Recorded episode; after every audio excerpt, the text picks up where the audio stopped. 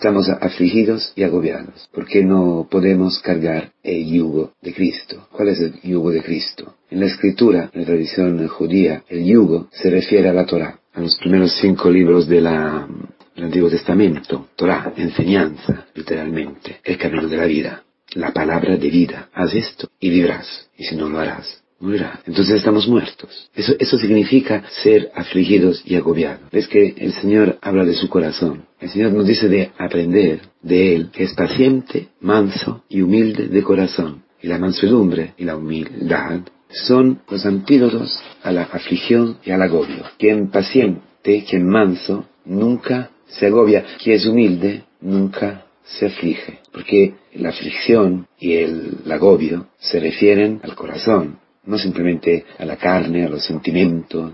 Claro que muchas veces estamos agobiados, cansados por, por el trabajo o por lo que tenemos que hacer. A veces nos enfermamos, pero no es de esto que está hablando el Señor, o mejor dicho, no directamente. El Señor está hablando de la aflicción y del agobio que tenemos en el corazón, porque no podemos cumplir la voluntad de Dios, porque no podemos ser lo que somos, porque no podemos ser y vivir como hijos de Dios, porque su imagen y su semejanza se ha estropeado. Y somos incapaces de entregar nuestra vida, de amar, de servir. No podemos vivir en la alianza. El yugo se refiere a dos animales que caminan juntos cumpliendo una misión, cumpliendo un trabajo. Si uno de los dos no puede cargar con ello, el trabajo ya no se puede hacer, fracasa. Es lo que ocurre a nosotros. Ligados a Dios, con una elección especial, una llamada de amor que nos ha creado, plasmado a su imagen y semejanza, para vivir con Él, para caminar con Él, bajo el mismo yugo en el paraíso, por el engaño del demonio, hemos pecado. Hemos pensado de, de, quitarnos de encima el yugo, de vivir solitos, de ser por nuestra cuenta. Ser como Dios significa a la vez decidir por nuestra cuenta qué es bueno y qué es malo, y también empeñar, empeñarnos, pretender ser como Dios, capaces como Dios.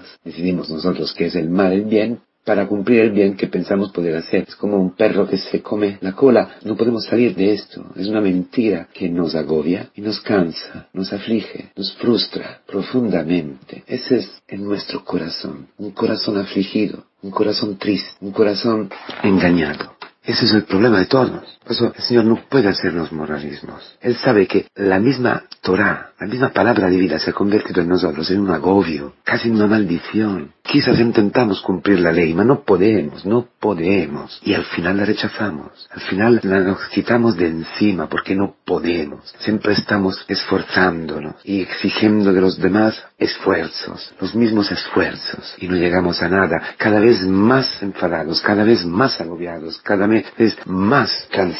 ¿Cómo es posible? Es posible porque el nos ha engañado. Y por eso vivimos afuera como Esaú, siempre afuera. Dice la palabra, esto nos ilumina muchísimo la palabra de Jacob Esaú, ilumina este evangelio. ¿Por qué? Porque dice que Esaú, que era un hombre que le gustaba cazar, era un hombre de, la, de las estepas.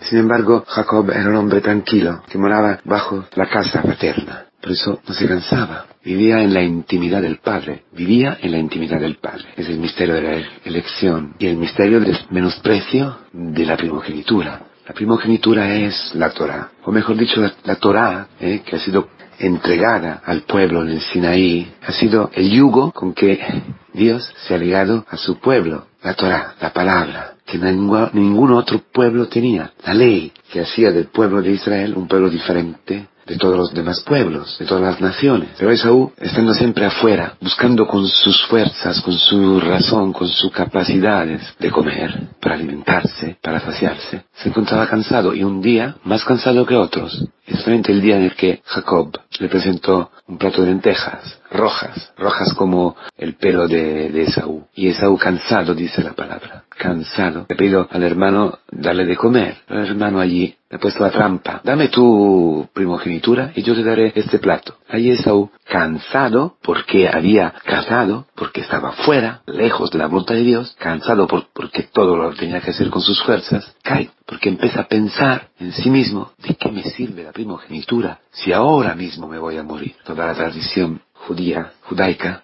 el, Targum interpreta este, estas palabras como un uh, menosprecio de la primogenitura porque había ya hecho demasiados pecados. Porque estando afuera de la, de la casa, estando fuera del campamento, estando mezclado, para decir así, con los paganos, había pecado sexualmente, había mentido, etcétera, etcétera y, por, había dudado de la vida eterna y por eso ha menospreciado la primogenitura, ya no le interesaba, ha cortado con Dios, exactamente como Adán y Eva, exactamente como ha hecho mil veces el pueblo de Israel, que ha, que ha cortado y ha destruido, y ha estropeado la alianza, la elección, dice San Pablo, que tenían quizás un buen corazón, pero han sido engañados y han pensado que por su misma justicia hubieran podido ser fieles y dignos de la alianza. Es lo que pasa a nosotros, es lo que pasa a tu hijo. Por eso lo ves así, por eso no te escucha, no puede obedecer, está, está agobiado, está cansado, no puede, no tiene nada de manso, nada de humilde, como tú y yo, porque ya no somos mansos y humildes, nuestros corazones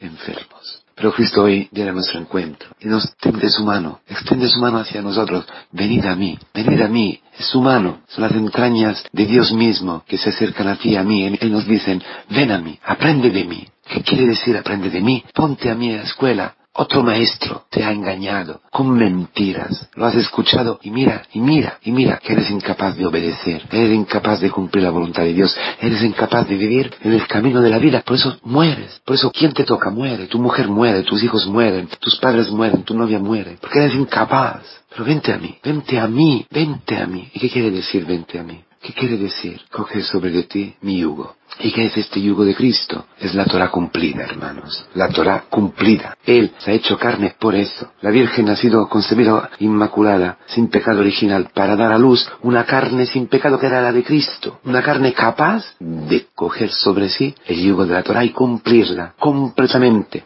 Entonces, ¿quién se une a Cristo? ¿Quién coge su yugo? ¿Quién coge la cruz? ¿Quién coge la cruz? Que es el signo de la nueva y eterna alianza que Cristo va a cumplir todos los días con nosotros. ¿Quién se une a Él por medio de la cruz? De su cruz, porque mi cruz es la cruz de Cristo. Porque mi cruz es donde Él se ha entregado para mí. Porque lo que me limita, lo que me humilla hoy, es donde Él mismo se ha entregado. Porque lo que yo sufro y lo que me agobia hoy es donde Él se ha entregado. Entonces, coge sobre ti tu historia, tu vida. Basta escapar. Basta. Yo te puedo devolver la primogenitura.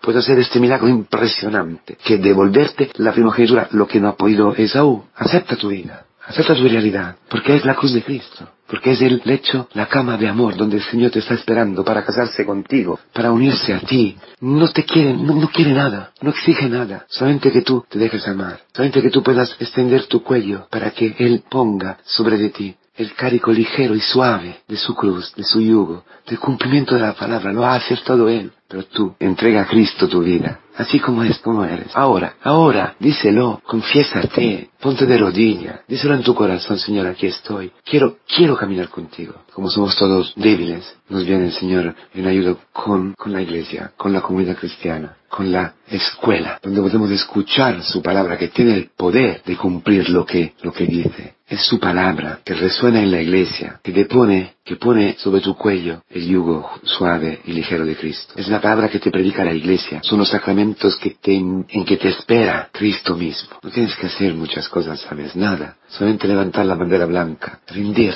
rendirte delante de Cristo, rendirte si aquí, Dios, ¿qué, puedo hacer, Señor? Soy así, soy un pobre, no puedo, no puedo, no puedo ni yo, no puede ni mi mujer, no puede ni mi hijo, no puede ni mi novia, ni mi novio. Es una gracia para todos nosotros, para abrir los ojos, para ver las cosas así, por lo que son de verdad, como la ve Cristo, que no te juzga, que no te exige nada, que solamente te pide que te entregues a Él, que le dejes a la puerta abierta, que no te endurezcas en tu orgullo. Déjalo a Él, déjalo a Él, déjaselo a Él, entrégaselo a Él. Sí, tu orgullo, sí, sí, así como eres. Aprende de Cristo. Aprende de Cristo. Escucha su voz. Ponte a sus pies. Próstrate a sus pies como María, la hermana de Marta, que ha cogido la, la parte mejor, la única parte que le pueda salvar, le podía salvar, la única parte que pueda hoy hacer en ti este milagro, cumplir en ti este milagro. ¿Cuál? Que la palabra de Dios se cumpla en ti. Que la Torah en que el Señor te ha elegido para que tú la cumplir, de ser un signo en esta generación, pueblo diferente con tu comunidad, un pueblo diferente de todas las naciones, una palabra de esperanza para todos, para que todo el mundo pueda ver que Dios ama, quiere a los hombres y lo hace caminar en la vida en medio de la muerte,